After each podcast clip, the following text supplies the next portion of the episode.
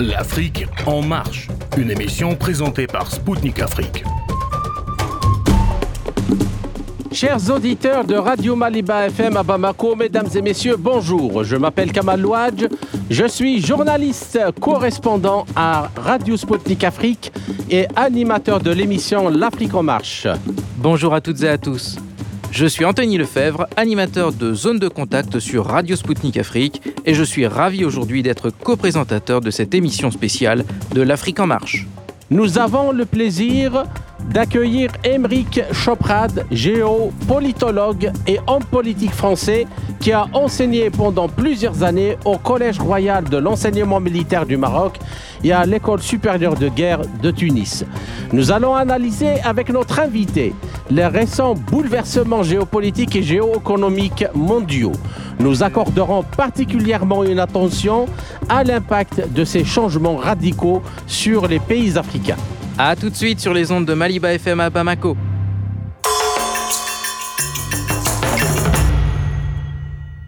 Monsieur Choprad, bonjour et bienvenue à Moscou. Merci d'avoir accepté notre invitation. Euh, Pouvez-vous nous donner les raisons de votre présence en Russie? Bah écoutez, je suis venu euh, ici à Moscou euh, pour intervenir au Forum économique de Moscou. Euh, qui est toujours une, réunion très intéressante de, de débat sur euh, les problématiques économiques et géopolitiques du monde, avec des experts, euh, et je ne parle pas de moi, de qualité venant du monde entier. Et cette année, évidemment, une représentation du monde asiatique importante avec des collègues du monde académique indien, du monde chinois. il y avait aussi un Allemand, donc nous étions deux Européens. Euh, évidemment, c'est moins que d'habitude, mais, euh, euh, mais c'était de, des débats tout à fait passionnants, intéressants et ouverts sur les évolutions, parce que ça ne vous a pas échappé, l'histoire s'accélère depuis, depuis février 2022, et on a traité surtout, en fait, de cette... Euh, ce qui semble être une sorte de sortie du globalisme, du globalisme américain, pour aller euh, vers un monde multipolaire. Et finalement, euh, on en parlera, mais les États-Unis qui cherchent à s'opposer à cette multipolarité, eh bien, ils se, ils se voient confrontés à une accélération de la multipolarité qui est un peu l'effet inverse qu'ils attendaient. Je vais poursuivre avec euh, Volodymyr Zelensky qui est arrivé ce matin en Pologne pour rencontrer son homologue Andrzej Duda ainsi que le chef du gouvernement polonais Mateusz Morawiecki. Euh, selon vous, quels sont les enjeux de cette visite? Bah écoutez, euh, d'abord, je pense que le régime ukrainien est en difficulté. Il est en difficulté militaire, il est en difficulté politique. Je suis assez convaincu qu'un certain nombre d'Européens, euh, y compris en France, en Allemagne, commencent à comprendre qu'il va falloir sortir de cette euh, crise. Et, donc, Zelensky est probablement venu chercher secours auprès des Polonais. Les Polonais et le régime polonais en particulier ne sont pas sans arrière-pensée sur l'Ukraine. Euh, je, pense que, euh, et c'est ma conviction depuis le début, qu'il y a une forme d'accord avec les Américains pour que la Pologne euh, s'empare de, l'Ouest et voire d'une partie du centre de, l'Ukraine et que l'État ukrainien s'effondre, récupéré en partie par, par la Pologne. Donc c'est une des perspectives possibles. Justement, euh, la Pologne, le partage euh, du territoire ukrainien, je veux en parler avec vous plus en détail. Sur vos réseaux sociaux récemment, vous avez écrit que la victoire de la Russie n'était qu'une question de mois, que Washington laissera la Pologne occuper l'ouest de l'Ukraine à l'issue de ce conflit et que deux options seront face à nous. La première, soit une confrontation directe entre la Russie et l'OTAN qui ne pourra pas rester au stade conventionnel, soit Moscou et Washington traceront un trait. Pouvez-vous donner plus de précisions pour nos auditeurs? Mais en fait, vous savez, c'est une sorte de, logique de l'histoire. Moi, je crois que dans ce conflit, euh, il y a euh, un enjeu de sécurité euh, vital pour la Russie et que la Russie, qui a, on le sait dans l'histoire, une grande capacité de résilience, une grande capacité d'accepter des souffrances, car il y a des souffrances, c'est évident, bien sûr. Il y a des gens qui meurent, c'est difficile, ça prend du temps mais euh, la Russie euh, a pris cette décision qui était sans doute une décision très difficile et douloureuse que de lancer cette opération spéciale avec des raisons euh, que moi je comprends personnellement parce qu'au fond, euh, moi j'ai une vision longue de l'histoire. Donc pour moi, l'histoire n'a pas commencé euh, le 24 février 2022. Elle a commencé bien avant. Et elle a même commencé, je dirais, d'une certaine manière, alors sans aller dans le temps très long, euh, avec la chute de l'Union soviétique et avec la progression du projet américain, de l'expansion de l'OTAN et du fait que sans arrêt, la Russie a été repoussée dans son influence stratégique euh, et qu'à un moment donné, il était un peu contrainte de dire stop.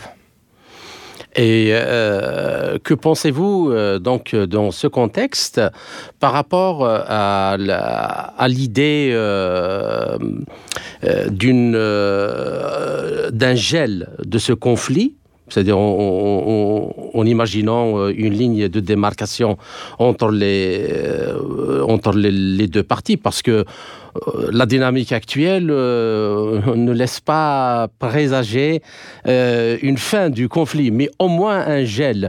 Et imaginez peut-être la solution que, que, et puis Jacques Chirac a repris après, c'est une, une sécurité dans un cadre d'accord croisé assuré à l'Ukraine et par la Russie et par l'OTAN. Mais vous savez, on revient souvent au bout d'un moment euh, à, une sorte de bon sens. Ça fait longtemps que la Russie demande euh, une architecture de sécurité pour l'Europe, que la Russie demande des garanties de sécurité. Elle souhaitait simplement une forme de neutralité de l'Ukraine, que l'Ukraine ne devienne pas un pays de l'OTAN et que l'OTAN ne s'installe pas aux portes de la Russie.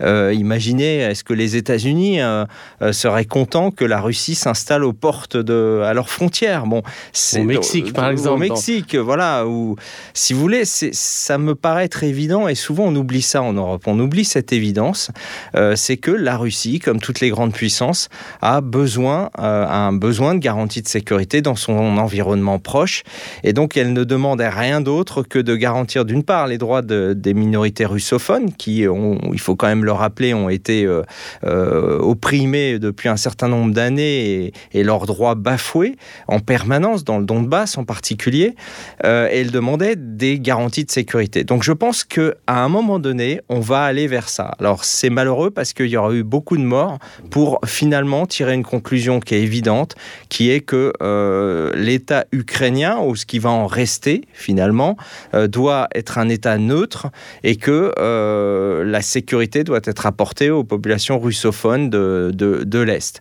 Et sans doute, comme vous le dites, une ligne sera tracée. Et puis là, les gens pragmatiques, et j'espère que les gens de l'Ouest seront pragmatiques à nouveau, parce qu'ils ont, ils ont semble-t-il, euh, oublié la, réelle politique au profit d'une certaine idéologie et surtout des intérêts américains, qui sont quand même principalement en œuvre dans toute cette affaire depuis le début.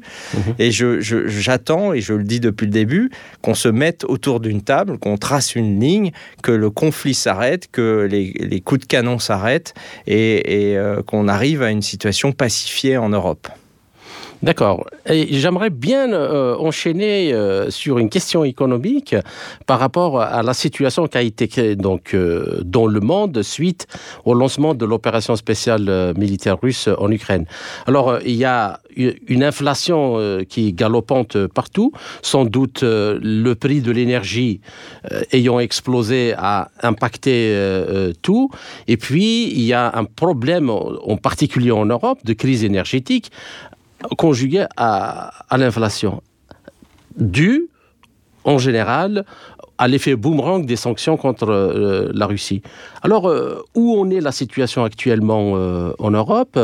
Est-ce que ça évolue? Est-ce que Comment vous voyez la chose? Bah, si, vous voulez, en fait, euh, cette situation, c'était. Euh, nous, sommes confrontés à une chose finalement assez simple c'est que la mondialisation américaine, euh, ce qu'on appelle la globalisation, qui avait commencé, pour faire simple, avec Bretton Woods en 1944, elle est tout simplement en train de s'effondrer. Pourquoi? Parce que les États-Unis et leurs alliés n'ont pas compris que le monde était en train de devenir multipolaire. Et quand, en 1990, quand l'URSS s'est effondrée, euh, il y a eu une tentative d'accélération de l'unipolarisation du monde par les Américains, euh, une tentative d'une financiarisation au profit des intérêts américains. Et parallèlement, il y avait déjà une dynamique de multipolarité qui se mettait en place. Mais chaque fois qu'un État euh, s'opposait à la mondialisation américaine, essayait de défendre sa souveraineté, sa souveraineté énergétique. Je pense aux régimes qu'on appelait des régimes nationalistes énergétiques, comme l'Irak ou plus tard la Libye. Ils ont été brisés, ils ont été cassés par euh, des guerres d'agression pure et simple euh, qui bafouaient le droit international. Et puis, c'est très intéressant de constater que déjà à l'époque de Saddam Hussein, on voulait sortir du pétrole-dollar en Irak, que Kadhafi avait aussi esquissé cette idée de la dédollarisation et en fait, euh, euh, ce qui se passe aujourd'hui, euh, c'est la suite de ce qui était déjà engagé un peu timidement par certains États. C'est qu'aujourd'hui, il y a un effondrement de cette dollarisation de l'économie mondiale. Les Américains essaient désespérément de s'y opposer, mais tous les jours, l'actualité nous montre un événement qui va dans le sens de la dédollarisation et dans, la, dans le sens de, de, la multipolarité. Euh, je pense aux accords euh, euh, sur les échanges en énergie utilisant des, des monnaies comme le, yuan, comme la roupie indienne, mhm. les, les, Émiratis, l'Arabie saoudite vont pouvoir échanger directement le pétrole avec des pays comme l'Indonésie, etc., dans, dans des monnaies nationales. Donc petit petit à petit, c'est toute cette euh, architecture de la mondialisation américaine qui est contournée euh, et qui est euh, remplacée. Et ça, c'est fascinant de, de, de, constater. Alors je reviendrai sur l'inflation, si vous voulez, et sur l'énergie un peu plus spécifiquement, mais je voulais insister sur, si vous voulez, la trame générale, mhm. l'histoire qui est en train de se mettre en place. Le globalisme est en train de s'effondrer, la multipolarité est en train de se mettre en place de manière dramatique à travers ce conflit en Ukraine, mais c'est aussi une accélération de l'histoire euh, qui nous montre que la Russie, et c'est un point auquel je vais arriver, contrairement à ce qu'on entend dans les médias européens, la Russie n'est pas isolée. La Russie, elle est certes euh, coupée maintenant de ses liens avec l'Union européenne parce que l'Union européenne, stupidement et en, contradiction avec ses intérêts, a suivi les États-Unis. Mais la Russie, elle a euh, l'ouverture sur l'Inde, sur la Chine, sur le Moyen-Orient, sur l'Afrique qui lui ouvre les bras, c'est-à-dire tout le monde émergent le monde de demain, où il y a une démographie galopante, où il y a euh, des, potentiels de développement considérables. Donc la Russie n'est pas isolée. Et ça, c'est un point important. C'est un des leviers de la multipolarité euh, et elle est en train de le prouver tous les jours. Oui. Je voudrais justement revenir avec vous sur la dédollarisation. Euh, vous avez parlé des échanges en yuan qui s'intensifient de plus en plus, mais on a aussi un fait curieux, c'est celui de l'Indonésie qui va euh, renoncer au système euh, de paiement Visa et Mastercard. Et donc, si vous voulez, euh, pourquoi l'Occident n'a pas été capable, il n'a pas su anticiper l'émergence de ce monde multipolaire? Et selon vous, comment va-t-il réagir? Et est-ce qu'on doit s'en inquiéter?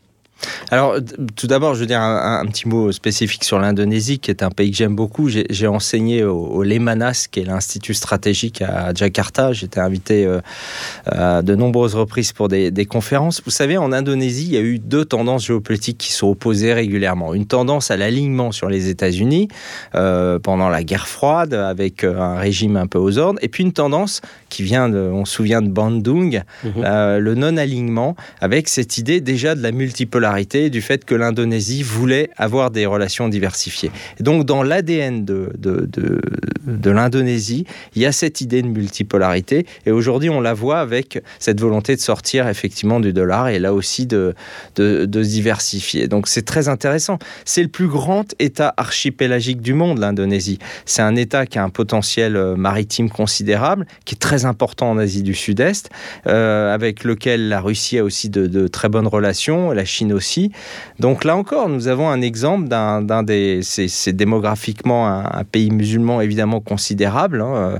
Euh, c'est le premier pays. C'est le premier. plan vous démographique. Le, vous avez le Nigeria aussi qui est, important, mais euh, c'est un pays donc à suivre de très près. Euh, donc, euh, juste pour continuer à, rebondir sur cette question euh, que je juge, nous jugeons tous, même d'après ce que vous venez de dire, extrêmement important, cette question de la dédollarisation. Alors, moi, je, voudrais apporter un autre contexte, c'est celui de la faillite de pas mal de banques américaines. Il y a des études qui sont sorties récemment qui parlent aussi de 200 banques, pas les, ce qu'on appelle, pas les banques, pas les banques systémiques, mais des petites banques comme les SVB euh, régionales qui risquent la faillite.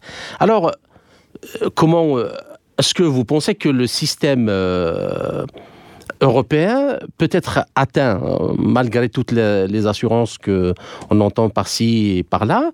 Et dans ce cas-là, euh, n'est-ce pas euh, un feu d'artifice qui normalement devrait attirer l'attention de l'élite politique pour se poser la question sur le, la relation entre l'euro et le dollar et est-ce que vraiment ça, ça vaut le coup? À chaque fois qu'il y a une secousse aux États-Unis, vous savez ce qui a caractérisé, à mon avis, euh, euh, fortement l'évolution du, du, capitalisme industriel euh, occidental dans ses diverses formes, puisqu'on parlait du capitalisme rénan, euh, qui était plus industriel, du capitalisme ouais. financier anglo-saxon, c'est qu'il y a une évolution globalement du monde occidental vers une financiarisation, avec l'invention de tout un tas de produits financiers qui ont...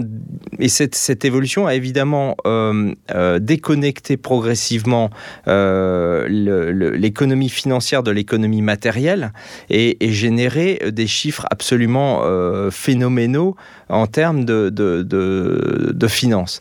Sauf que la financiarisation, ça repose, c'est un peu comme la religion, ça repose sur la foi.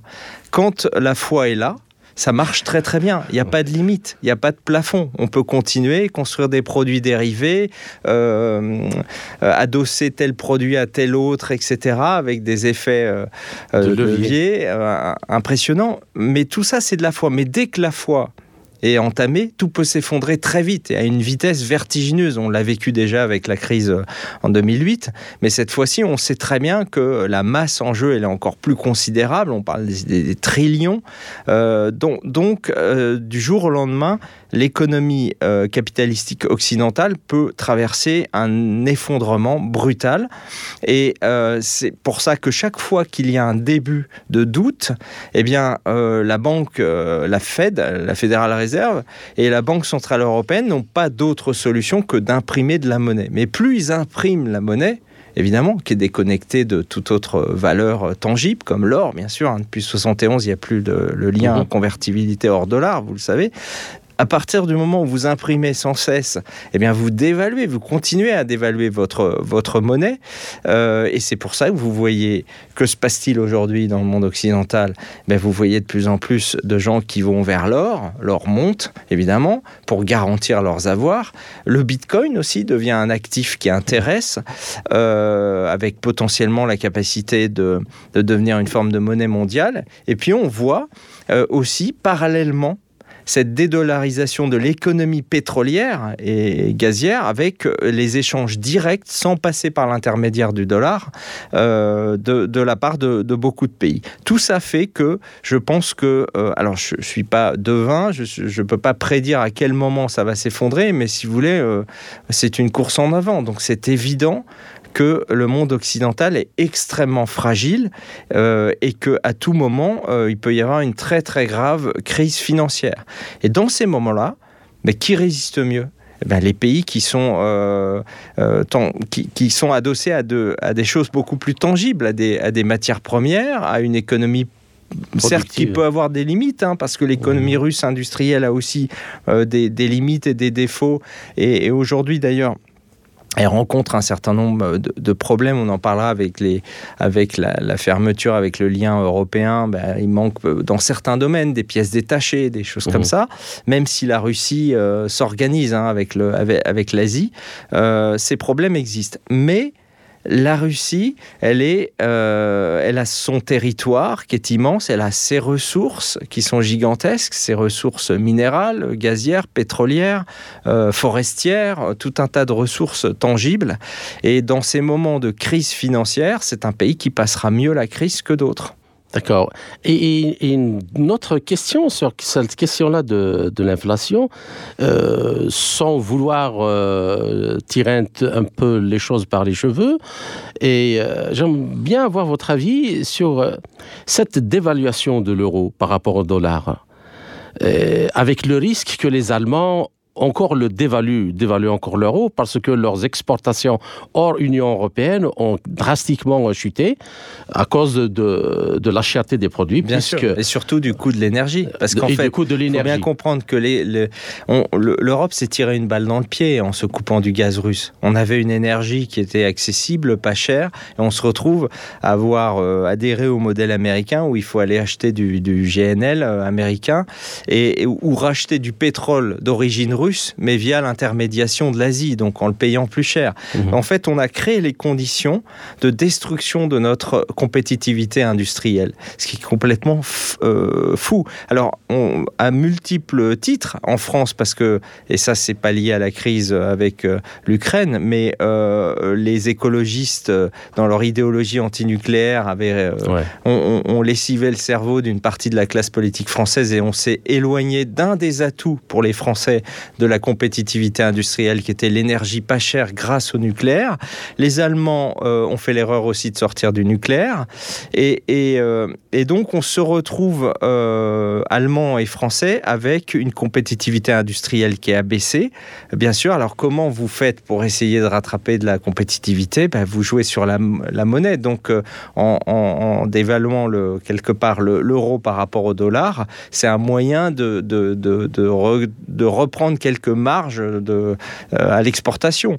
Euh, mais euh, fondamentalement, c'est quand même une situation très difficile et, et surtout pour les citoyens européens le panier de la ménagère, je peux vous dire que c'est les chiffres officiels, faut pas y croire. Hein. Quand on vous dit 8%, moi je peux vous dire, moi je vis en Autriche, je suis français mais je vis en Autriche et je vais aussi beaucoup en France.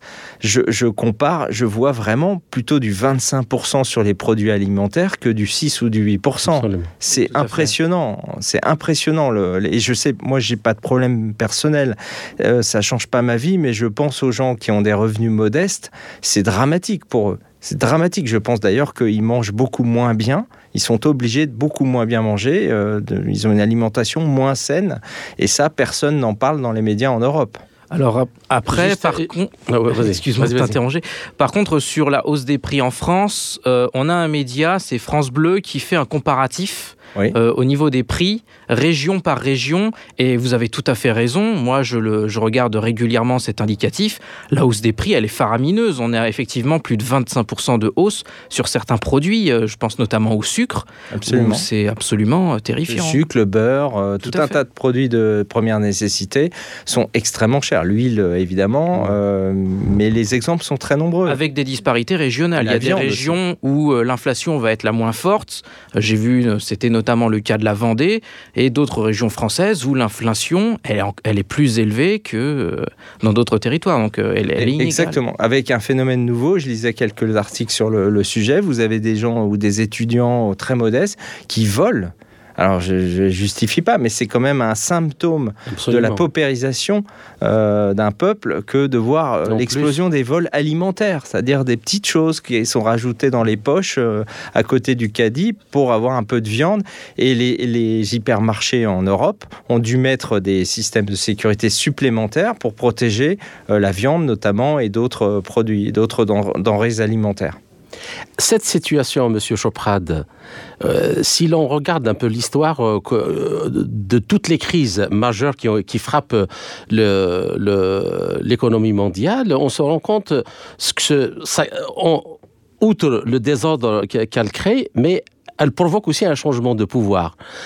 Est-ce que cette crise-là ne risque pas justement de servir aux États-Unis pour euh, ruiner ce qui reste d'industrie en Europe et, euh, la ramener aux, États-Unis par ce, biais de, de, jeu sur la monnaie. Alors, vous avez raison, mais là encore, on peut euh, opposer deux dynamiques. D'une part, il y a l'accélération un peu désespérée du globalisme américain, qui, pour survivre, est en train pour faire simple, de tuer un peu ses propres alliés, comme vous dites, de tuer le système industriel. Alors je vais prendre un exemple.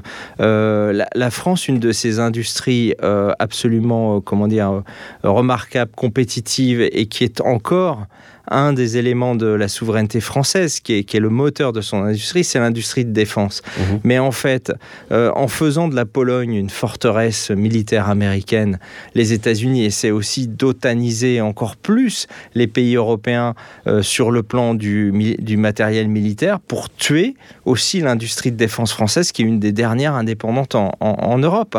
C'est un exemple, mais vous allez en trouver plein d'autres. On parlait à l'instant de la perte de compétitivité industrielle à cause de l'énergie et du fait que euh, l'Europe s'est détournée de la Russie où elle avait une énergie à bas cher, mhm. à, bas prix, et c'est pas vrai que c'était un problème pour sa souveraineté. En quoi c'était une perte de souveraineté pour les euh, pays européens que d'acheter du gaz russe? On achète aussi du gaz algérien, on achète euh, du GNL au Qatar. C'est pas un problème. Il y a une diversification. En quoi c'était un problème? Donc on a raconté n'importe quoi aux gens, si vous voulez, pour leur faire peur. C'est vraiment une. Et puis c'est terrifiant quand on voit des industriels allemands disent que si vous ne réglez pas ce problème problème, eh ben, nous irons euh, nous installer aux, États-Unis.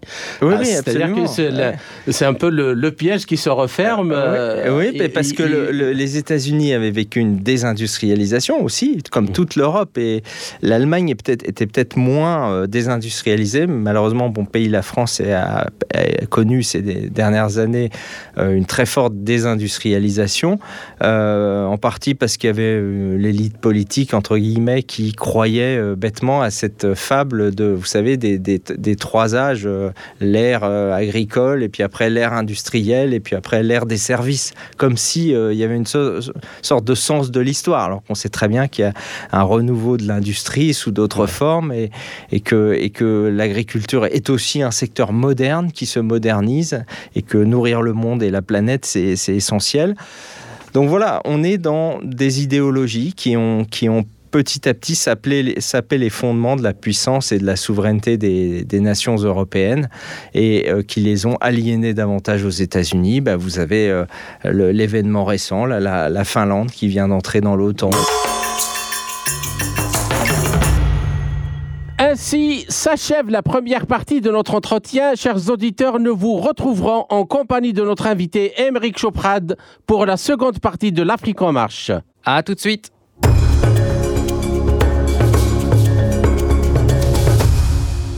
Mesdames, Messieurs, vous écoutez Spoutnik Afrique sur Maliba FM à Bamako. Je rappelle que notre invité est aujourd'hui Émeric Choprad, géopolitologue français et ex-député européen.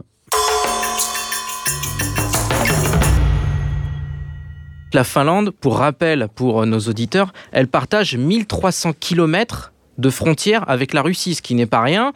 Et euh, elle est devenue donc le 31e pays membre de l'Alliance Atlantique. Et Moscou a condamné évidemment cette euh, adhésion en dénonçant une escalade de la situation parce qu'elle considère que tout élargissement de l'alliance à ses frontières est une atteinte à sa sécurité. Et on en revient de toute façon euh, à euh, cet entretien informel entre M. Chavarnadze et le secrétaire d'État américain de l'époque. Euh, et il y, avait, il y avait eu cet accord qui était resté seulement tacite, qui n'avait pas été transcrit par écrit, d'un non-élargissement de l'OTAN aux frontières russes alors qu'on a vu très rapidement après la chute de l'Union soviétique que euh, les États-Unis ont fait une fuite en avant, ils ont profité de la faiblesse euh, de la Russie euh, post-URSS pour, pour en profiter. Et donc, si vous voulez, moi, la question que je voudrais vous poser, comment on peut éviter une confrontation directe entre Moscou et l'Alliance Atlantique? C'est une bonne question et c'est une question évidemment grave. Je ne sais pas si j'ai la réponse. C'est pour moi ma première préoccupation aujourd'hui parce que j'ai vraiment le sentiment. Euh, moi, ça fait, ça fait 25 ans que je travaille sur les questions de géopolitique, géopolitique que je lis les textes de la stratégie américaine. Et j'ai pour moi, il n'y a pas de, malheureusement, hein, je le dis, il n'y a pas de surprise dans ce qui se passe. C'est-à-dire que c'est un, programme géopolitique américain avec une fuite en avant.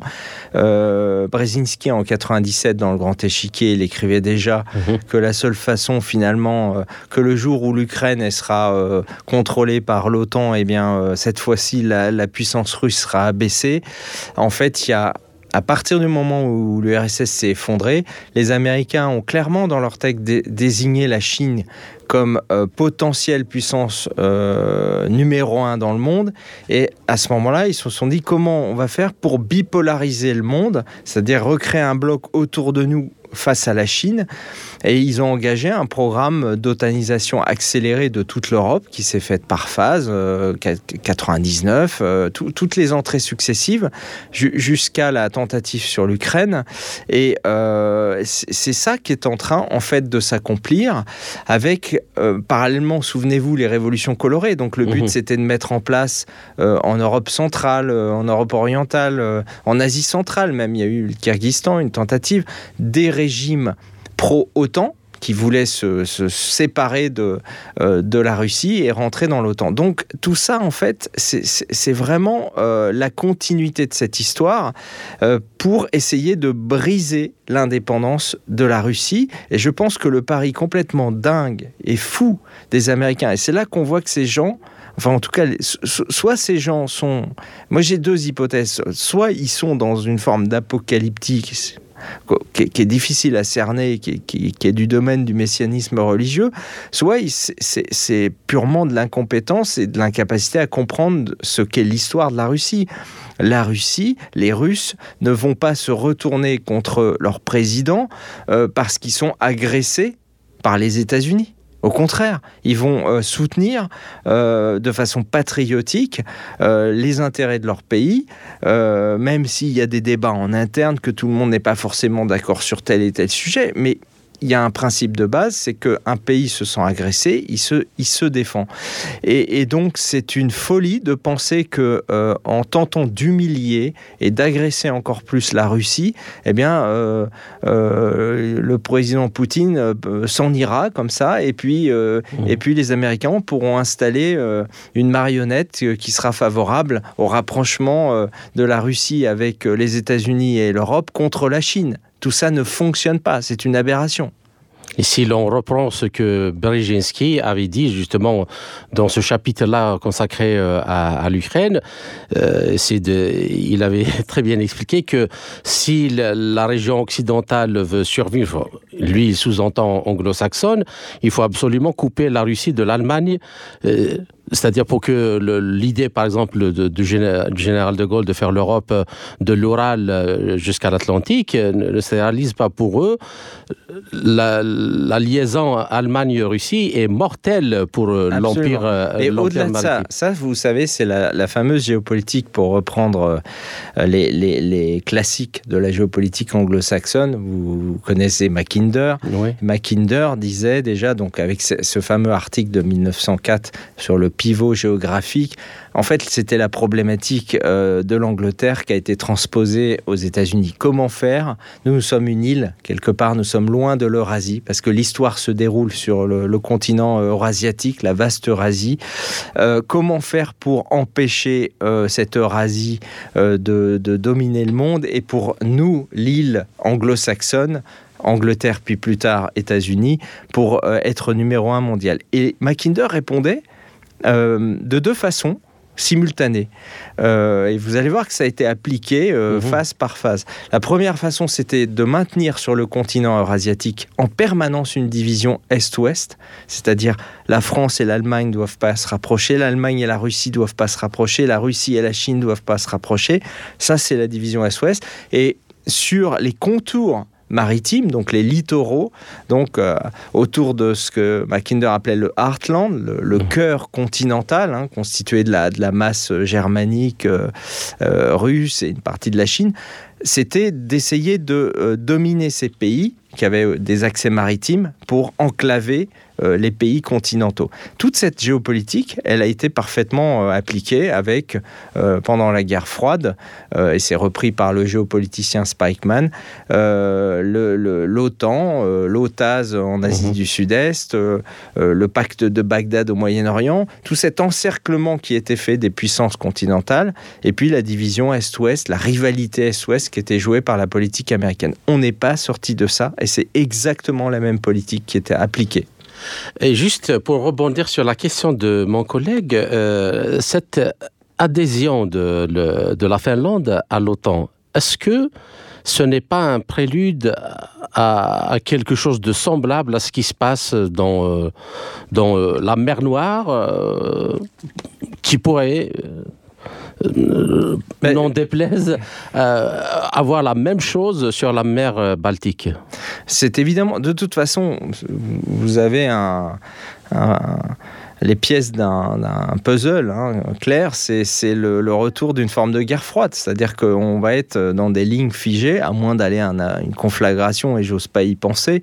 et j'espère que les pays européens comprennent bien que la Russie est une grande puissance, qu'elle est une puissance conventionnelle importante et nucléaire, et que la Russie ne laissera pas ses intérêts vitaux être menacés. La Russie n'a jamais eu de projet de domination de euh, l'Europe centrale ou des pays euh, de, l'ouest de l'Europe. Donc euh, faire croire cela aux, populations européennes, aux opinions publiques européennes est, est une aberration. La Russie veut juste protéger son environnement. Donc revenons à la table, négocions, arrêtons cette expansion de l'OTAN et au passage, où est l'Europe puissance dans tout ça? On nous parlait d'une Europe puissance indépendante, elle est moins que jamais euh, souveraine, cette Europe. Elle est euh, complètement euthanisée, euh, par, par les intérêts américains. Et je dirais même, et ça c'est dramatique pour le peuple américain, mais c'est un autre débat, c'est une accélération de ce que j'appelle le deep state, l'État profond américain, cette oligarchie euh, qui euh, veut euh, empêcher la bonne entente entre les États-Unis et la Russie. On voit bien quand Trump a essayé de dire mais pourquoi finalement on, se dispute, eh bien, il, est, il est mis hors jeu. Hier, on lui a, mis des, on lui a passé des menottes, hein, si, j'ai bien suivi l'actualité. C'est quand même hallucinant. Je dis pas que c'est un petit saint, il a sans doute euh, euh, ses, propres travers, mais, mais quand même, il a été président des États-Unis, il se passe quelque chose là, il y a une accélération euh, par cette oligarchie. otanienne de, d'un projet qui, qui, qui, est assez, au fond, qui est complètement anti-liberté. Anti-liberté. Et ça, c'est aussi un point important à souligner. Mais justement, euh, avec cette affaire qui est liée à Donald Trump, je rappelle quand même que Donald Trump est candidat pour son retour à la Maison Blanche en 2024. Est-ce qu'au fond, pour cet État profond, Donald Trump serait pas un peu l'aiguille, euh, qui, le, bâton qui viendrait se coller dans les roues de, ce, de cet État profond américain? Parce que pendant quatre ans, il a quand même posé pas mal de soucis à cet État profond. Ben, je suis d'accord. Votre la, réponse est un peu dans votre question. Vous avez raison. Non, non, mais c'est euh, c'est évident. D'ailleurs, on voit bien que les autres euh, solutions républicaines sont euh, étrangement alignées sur la politique anti-russe actuelle. Donc, Trump, avec ses défauts, était manifestement le seul qui considère que sur le long terme, je pense que Trump, au fond, derrière son côté un peu fantaisiste, etc., qu'on peut ne pas aimer, hein, ça, la personnalité, c'est autre chose. Mais je pense que Trump est un pragmatique et qu'il a compris depuis longtemps que le monde devenait multipolaire et que les États-Unis pouvaient rester et allaient rester une grande puissance, mais que c'était complètement illusoire de continuer à penser que les États-Unis pouvaient dominer le monde. Euh, et, je pense que ce pragmatisme euh, presque candide par rapport à un État profond qui lui veut, euh, qui est en plus très très dominé par le complexe militaro-industriel, donc a intérêt euh, pareil à armer, à créer de la tension, du chaos pour armer euh, davantage le monde. Et c'est ce qui se passe aujourd'hui. La première armée européenne qui est en train de se profiler devant nous, hein, c'est c'est pas l'Allemagne, c'est pas la France, c'est la Pologne. C'est ça que les Américains sont en train de préparer. D'ailleurs, euh, ça, agace en France, mais euh, on est en train de découvrir que l'armée polonaise, dans peu de temps, elle sera supérieure à l'armée française. Donc ça, c'est quand même... et, en plus de ça, ça, leur donne des, ailes et qui font des déclarations euh, très belliqueuses, et extrêmement dangereuses, qui peuvent... que je trouve même suicidaires. Quand moi, je me dis, je ne comprends pas les Polonais. ils sont à côté de la Russie, ils devraient s'entendre avec, ils peuvent tout à fait s'entendre avec le côté ouest et avec le côté est. Pourquoi aller dans cette spirale de la, de la violence, de la montée en puissance avec, euh, avec la Russie pour faire le jeu des Américains? C'est évident que les Américains les manipulent pour les armer davantage et, et, ils les exposent, ils les mettent en première ligne. Je voudrais maintenant euh, qu'on passe sur un autre continent, le continent africain. Euh, prochainement, fin juillet, il y aura le sommet Russie-Afrique à Saint-Pétersbourg. Et récemment, le ministre russe des Affaires étrangères, Sergei Lavrov, il a déclaré que les États-Unis et leurs vassaux font tout pour dissuader les pays africains de participer au prochain sommet Russie-Afrique. Mais on a remarqué que euh, M. Lavrov également euh, a tenu à souligner euh, cette, cette, chose très intéressante, c'est que de moins en moins de pays africains sur le continent souhaitent sacrifier leurs intérêts pour Washington et tout le monde occidental en général. Et donc, si vous voulez, en quoi la multiplication de ces partenariats qui est souhaitée par de nombreux pays africains est une menace pour Washington et pour les anciennes puissances coloniales? Mais écoutez, l'Afrique d'abord c'est évidemment un continent émergent. La démographie, la démographie est, est très euh, très forte, très très vivace. Et moi, pour y voyager euh, à la fois parfois en Afrique francophone et ces derniers mois au Kenya ou dans d'autres pays anglophones, euh, j'ai pu constater que cette tendance à la multipolarité, là aussi, elle est elle est réelle et elle est avérée. Tenez, on parlait du, du Kenya. je crois que c'est le 22 ou le 23 mars. Il y a eu cette décision de, de Kenya voilà, avec les Émirats et l'Arabie mm. Saoudite aussi de, pouvoir utiliser le, le shilling, voilà, le shilling kényan. Donc là aussi, euh, volonté de contourner le, dollar. Donc les pays africains veulent, euh, ne, veulent pas être otages de cette rhétorique occidentale euh, qui, veut diaboliser la Russie. Euh, ils sont pas dupes, ils ne sont pas dupes, et donc ils veulent pouvoir entretenir des relations avec tout le monde. Et donc il y a une espèce de fantasme qui est développé actuellement que la Russie c'est le grand méchant loup en Afrique qui tirerait toutes les ficelles. Bon, d'abord faut rappeler quand même que la Russie, elle a une politique africaine. Elle en a eu une pendant l'ère soviétique euh, ici, il y a eu un institut important euh, qui porte le nom de Patrice Lumumba, euh, qui, avec, où on a formé des cadres africains. Il y a une tradition de formation et de coopération dans beaucoup de pays africains. Donc, ce qui est en train de se passer, c'est plus une réactivation de liens qui existaient, de liens anciens, que quelque chose de véritablement nouveau qui serait fait contre ou dans le dos de la France ou d'autres pays. Deuxièmement, je pense que c'est l'erreur du Quai d'Orsay. C'est l'erreur de mon pays et moi je suis un avocat de la politique africaine. Je crois dans la politique africaine mais je ne crois pas dans la France-Afrique. C'est-à-dire que la vraie politique africaine de la France, c'était de comprendre qu'on avait, on a un atout en tant qu'ex-puissance de tutelle coloniale avec la francophonie avec des liens historiques forts, avec une connaissance réelle de ces pays africains, parce qu'on on a une histoire commune, qu'on a travaillé sur euh, la culture, la sociologie de ces pays, qu'on a tout, tout, un fond de, de, de même intellectuel, hein, de, mmh. de, livres qui ont été publiés sur l'Afrique du Nord, l'Afrique subsaharienne, etc. C'est pas rien. Euh, mais l'erreur, elle, elle, est de croire que euh, on pouvait enfermer des pays dans une relation exclusive. L'exclusivité, ça ne marche pas. Là encore, c'est la multipolarité. C'est-à-dire qu'un pays africain qui est souverain, il peut tout à fait se dire, bon, moi je parle français, euh, c'est ma deuxième langue officielle, etc. Mais, mais j'ai envie de commercer avec les Chinois, j'ai envie euh, d'échanger avec les Indiens, j'ai envie d'avoir une relation politique ou autre, ou même de sécurité avec la Russie, etc.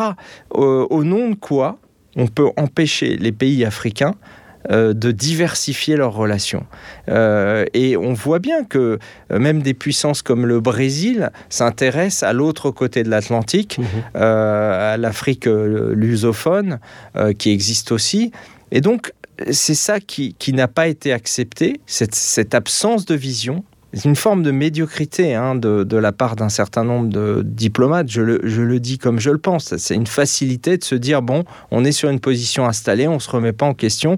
Et pour garder notre position, on va même soutenir les plus nuls, les plus corrompus, ceux qui ne développent pas leur pays. Mmh. Et ça, c'est quelque chose qui, à mon avis, explose à la face de euh, la France aujourd'hui en Afrique. Et moi, je, dis à mes amis africains, faites la différence entre la France et la politique africaine de la France telle qu'elle a été menée aujourd'hui. Sur le long terme, la France a vocation à avoir un, lien important en Afrique, mais il faut aussi qu'elle accepte cette diversification. La Russie a toute sa part à jouer. Euh, je la vis pas personnellement comme une opposition et je pense pas et je vois pas au nom de quoi la Russie aurait comme objectif pur et simple d'évincer euh, la France. C'est un, un partage d'influence qu'il faut, qu'il faut construire ensemble en, bonne entente. Et c'est pareil pour, euh, pour l'Algérie, pour le Maroc, pour tout un tas de pays. Des gens sont offusqués parce que le Maroc, par exemple, est un pays qui entretient de bonnes relations avec les États-Unis, etc., se sont étonnés que le Maroc n'ait pas, pas voté la condamnation à l'ONU de, la Russie. Euh, moi, j'ai eu l'occasion de discuter avec des, diplomates marocains qui m'ont dit, c'est tout simplement, nous, on ne veut pas rentrer dans ça. On, a de bonnes relations avec la France, avec les États-Unis, mais on veut garder de bonnes relations avec la Russie, avec la Chine. Pourquoi on se, on se fâcherait et on rentrerait dans ce jeu bipolaire qui est un piège pour tout le monde? Donc voilà, c'est. Et pourtant, euh, et pourtant, c'est-à-dire euh, les pays européens, en particulier la France, elle, a, euh, elle avait, il y a là encore des, des, des outils stratégiques extrêmement importants et très extrêmement compétitifs, comme les transports rapides. Par exemple, les TGV, c'est le premier pays à avoir construit ça. le nucléaire, le nucléaire, donner le nucléaire, par exemple, les pays africains qui ont besoin aussi bien de l'eau euh, de l'électricité, euh, l'énergie. Exactement. Les sociétés françaises dans le domaine de l'eau, de la dépollution, euh, etc., sont parmi les premières du monde, si ce n'est les premières du monde. On a de, remarquables technologies. Donc il y a énormément à faire en Afrique, c'est évident, mais je crois qu'il faut, on en revient toujours à ce problème, accepter le monde tel qu'il est, ce qui ne veut pas dire abdiquer euh, ses propres intérêts, parce que c'est normal que la France ait des intérêts aussi. Tout le monde a des intérêts. Mais euh, comprendre que maintenant, il y a une sorte de diversification économique et géopolitique et culturelle. Euh, la Chine a construit ses instituts Confucius. Elle en a édifié beaucoup en Afrique. Je pense que la Russie va développer la langue russe aussi en Afrique. et donc, voilà, il y aura peut-être des instituts Pushkin ou je ne sais, ou, Dostoïevski. Ou, bon. Mais c'est ça, c'est ça la, vraie mondialisation, elle est là, tout en étant, et moi je, suis, on, me qualifie de souverainiste, et, pour moi ça n'est pas un gros mot. Euh, je, défends la souveraineté des peuples parce que je trouve qu'on n'a pas trouvé finalement encore de meilleur système que euh, pour, une nation, quelle qu'elle soit, petite, moyenne, grande en force, que euh, la souveraineté nationale. On n'a pas trouvé mieux. Et tout, ce qu'on a essayé de raconter à la place, c'est toujours une, aliénation. il y a toujours un plus fort qui vient aliéner, en fait, soit dans un cadre régional, soit dans un cadre mondial. Un masque de l'aliénation, en fait, dès que vous enlevez la souveraineté nationale. Donc je défends la souveraineté nationale de nos amis africains et je défends euh, la souveraineté nationale de mon pays, la France, aussi dans le cadre européen. Et je défends la souveraineté nationale de la Russie, qui est une grande puissance euh, avec laquelle la France a depuis euh, toujours vocation à développer une amitié. Et je suis triste comme beaucoup de Français beaucoup plus qu'on ne l'imagine. Je tiens à le dire à nos amis russes. Ne pensez pas que les peuples euh, européens soient complètement aliénés aux États-Unis. Les politiques et les gouvernements sont aliénés. Mais regardez ce qui se passe aujourd'hui. Regardez ce qui se passe dans la rue en France. Mmh. Parce que c'est pas seulement un problème social, c'est un problème de crise de régime. Les gens n'en peuvent plus de ce régime euh, qui les a privés aussi de liberté, parce qu'ils sentent qu'au fond, ces, politiques euh, ne travaillent pas pour eux, pour le bien commun. Et c'est ça, au fond, euh, qui dépasse largement le problème je dirais presque technique de la réforme des retraites. C'est un problème de fond, de crise de régime. Et c'est une crise de régime larvée aussi dans beaucoup d'autres pays européens. Euh, vous avez parlé tout à l'heure euh, de la nécessité de mettre un terme à la France-Afrique. Et euh, l'un des piliers de la France-Afrique, justement, et que les pays africains reprochent beaucoup à la France, c'est le franc CFA, la domination par le franc CFA.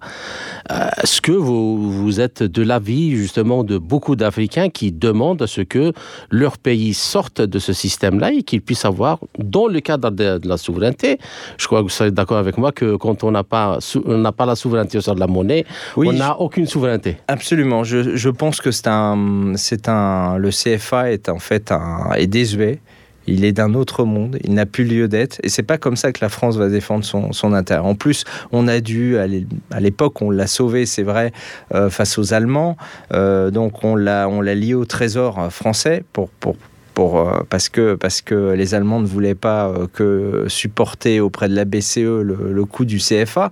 Donc c'est une sorte de vestige. Et moi, je ne crois pas au vestige. Je crois au nouveau système dans, intelligent, adapté au monde euh, et qui permette de défendre intelligemment l'influence de la France.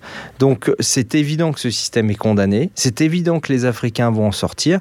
Par contre, il faut réinventer nos relations. Et vous avez dit que j'étais un adversaire de la France-Afrique. Oui,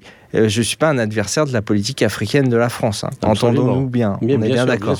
Euh, mais je suis un adversaire de la France-Afrique parce que euh, derrière la France-Afrique, il y a aussi toutes les magouilles, la corruption de politiques qui en fait sont venus alimenter leur propre, leur propre denier en France pour faire de la politique. Donc tout ça est très très malsain et ça explose à la figure de la France. Il faut une refondation complète et peut-être que d'ailleurs le, le, le caillou entre guillemets russe dans la chaussure euh, francophone euh, française euh, va faire du bien. J'espère que moi je, moi je pars toujours du principe que ce sont les difficultés qui permettent de les remises en cause positives, c'est-à-dire se remettre en cause et réinventer un système qui fonctionne. on va passer maintenant au continent chinois. On a Emmanuel Macron qui est arrivé en Chine avec la présidente de la Commission européenne, Ursula von der Leyen. Et si vous voulez, euh, le voyage de ces deux personnes-là est un peu euh, est assez curieux puisqu'en fait, euh, Emmanuel Macron, lui, de son côté, souhaite réactiver des liens économiques avec la Chine, alors que dans le même temps, on a Ursula von der Leyen qui a une politique qui est beaucoup plus dure vis-à-vis -vis de Pékin. Et si vous voulez, comment le président français compte s'en sortir dans ces conditions? Alors d'abord, vous avez dit, euh, et c'était diplomatique de votre part, euh, c'est assez étrange. Moi, je dirais c'est presque drôle. Vous savez pourquoi c'est drôle? Parce que euh, parce qu'au fond, souvenez-vous, au départ, la Chine a essayé de faire une médiation. Elle a proposé sur la, question ukrainienne de, de, jouer un rôle compte tenu de la qualité de ses relations avec. et puis en, en Europe, on lui riait au nez non, mais tout ça, c'est, vous êtes bien gentil, mais ça, c'est une affaire. Euh, on va régler ça. Vous savez, ça, va, ça va être rapidement euh, euh, mené cette affaire. Bon, et maintenant, ils sont paniqués tout simplement parce qu'en fait, il n'y a pas de solution pour l'Ukraine. Je pense que, enfin, et je, suis même convaincu que la présidence française, que la chancelière allemande savent que le camp de l'Ouest ne peut pas gagner en Ukraine. C'est juste pas possible. Donc euh, voilà, c'est à la fois drôle et pathétique. C'est pathétique pour euh, la France et pour l'Allemagne sur un plan politique.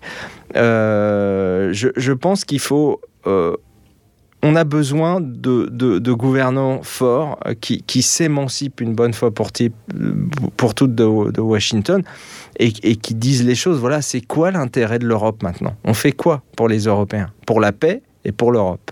Et à ce moment-là, les choses changeront. Mais tant que ce ne sera pas ça, moi, je n'ai pas de solution miracle. Je ne suis qu'un simple citoyen français, euh, euh, observateur, et j'essaie de réfléchir euh, sur une situation qui est malheureusement inquiétante. Mmh. Inquiétante, dramatique et inquiétante.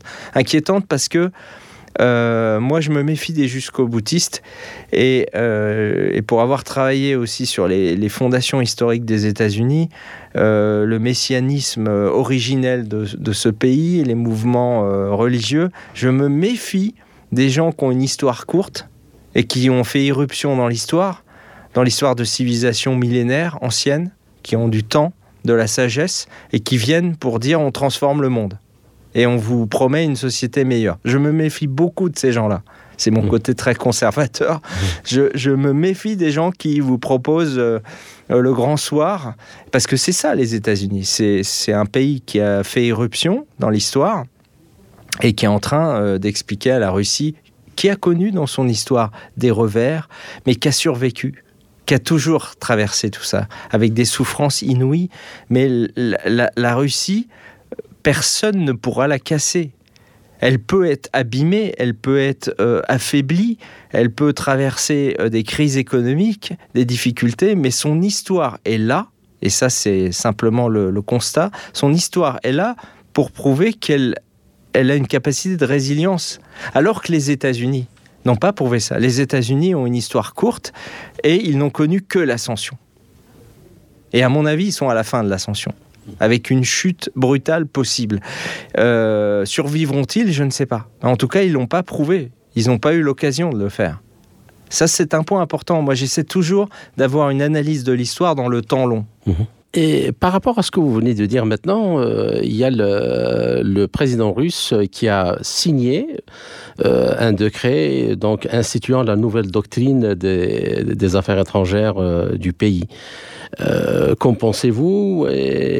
Avec toute la nouvelle philosophie, la réorientation euh, vers l'Afrique, euh, vers euh, l'Est de l'Asie, mais aussi l'accent qui est mis sur la nécessité que les relations internationales soient régies par le droit international, pas par le droit de la force.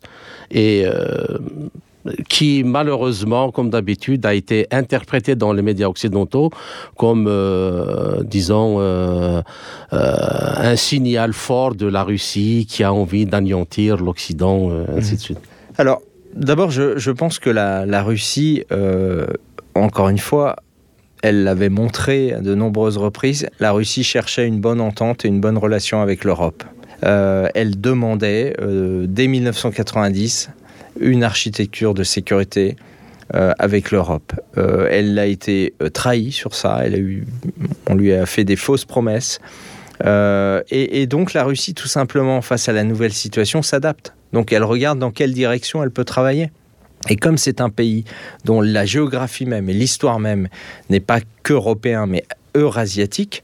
Elle a la capacité de se projeter vers l'Est, vers l'Asie, vers le monde indien, le monde chinois, mais aussi vers la Chine et l'Amérique latine, parce qu'elle a une tradition aussi de projection mondiale. Donc la, Russie, à défaut de pouvoir euh, faire ce qu'elle aurait souhaité, c'est-à-dire approfondir sa relation avec l'Europe, euh, pas seulement énergétique, hein, sa relation industrielle. Moi, je me souviens de l'époque où, euh, où il y a eu même, on a failli, il faut pas l'oublier, en France, vendre le Mistral et, mhm. développer des, synergies communes en matière de défense, ce qui, ce qui est évidemment, vous vous, souvenez hein, des pression qu'il y a eu et les Américains ont tué dans l'œuf. Ça, ils ont tué dans l'œuf. Mais il y avait un début de coopération industrielle, même militaire, en matière de défense possible. Et, la Russie voulait développer tout ça. Ça n'est plus possible. Dont acte, elle prend acte de c'est du pragmatisme. Donc elle développe une nouvelle euh, doctrine très pragmatique, euh, multipolaire.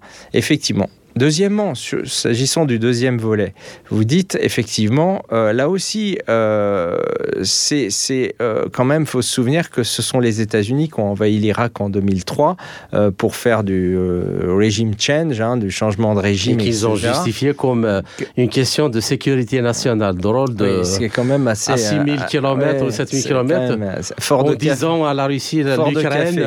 Voilà. Non, c'est évidemment. non, je, pense que la, Russie, bien sûr, toute sa tradition diplomatique le montre, est attachée au droit international, mais elle est aussi attachée, c'est normal, à sa sécurité euh, immédiate et dans sa sphère d'influence et de, sécurité, son environnement proche. Euh, et à partir du moment où il y a une progression euh, agressive, elle, elle, prend des mesures. Ça, c'est évident. Alors, moi, je pense qu'on va traverser pendant les années à venir une phase euh, qui sera pas très agréable pour les gens qui sont euh, attachés au droit international, euh, à la diplomatie, c'est-à-dire une phase de, où c'est les rapports de force et j'espère pas la guerre, mais les rapports de force, c'est-à-dire, euh, voilà, euh, on, est dans la dissuasion euh, mutuelle et, c'est la force, donc avec un affaiblissement de l'ONU, qui est un outil qui, qui malheureusement est, maintenant essoufflé, qui est plus, probablement plus adapté au, au monde d'aujourd'hui, donc il va falloir réinstaller il faudra réinventer euh, des outils diplomatiques, des outils euh, de dialogue multilatéral, c'est sûr. L'histoire, c'est un balancier. Il y a des moments où on montre les muscles, où la force s'exprime, et puis il y a des moments où on revient sur des mécanismes de négociation. Mais il ne faut pas se leurrer. Pour les années à venir, maintenant, vu la situation, on est parti pour un rapport de force euh, assez brutal. Ben, on vous remercie, Monsieur Choprad. Merci à vous. Euh, passionnant et euh, euh, entretien est riche en informations et j'espère que ça ne sera pas la dernière fois. Ça nous a fait énormément plaisir de vous avoir. Moi, j'avoue que je suis même surpris parce que ce que je vois sur vous dans les médias français, on dirait que c'est. on appréhendait peut-être que nous, nous, allions recevoir un monstre, mais finalement, je suis vraiment ravi et agréablement surpris de faire votre connaissance et j'espère que ça ne sera pas la dernière fois. Ça sera vraiment avec un énorme plaisir. Merci de votre accueil et, et bon courage à, à vous. Merci. Merci beaucoup, le plaisir était partagé. C'était Émeric Choprad, géopolitologue français et ex-député européen. Ainsi s'achève cette édition de notre émission L'Afrique en marche, proposée par Radio Sputnik Afrique en partenariat avec Radio Maliba FM à Bamako. Je suis Kamal Louadj, merci de nous avoir suivis. Et moi, Anthony Lefebvre, j'aurai le plaisir de vous retrouver très rapidement sur l'antenne de Maliba FM. Tout en espérant avoir été à la hauteur de vos attentes, chers amis, je vous retrouverai aussi très bientôt pour une autre émission de l'Afrique en marche. D'ici là, portez-vous bien. L'Afrique en marche, une émission présentée par Spoutnik Afrique.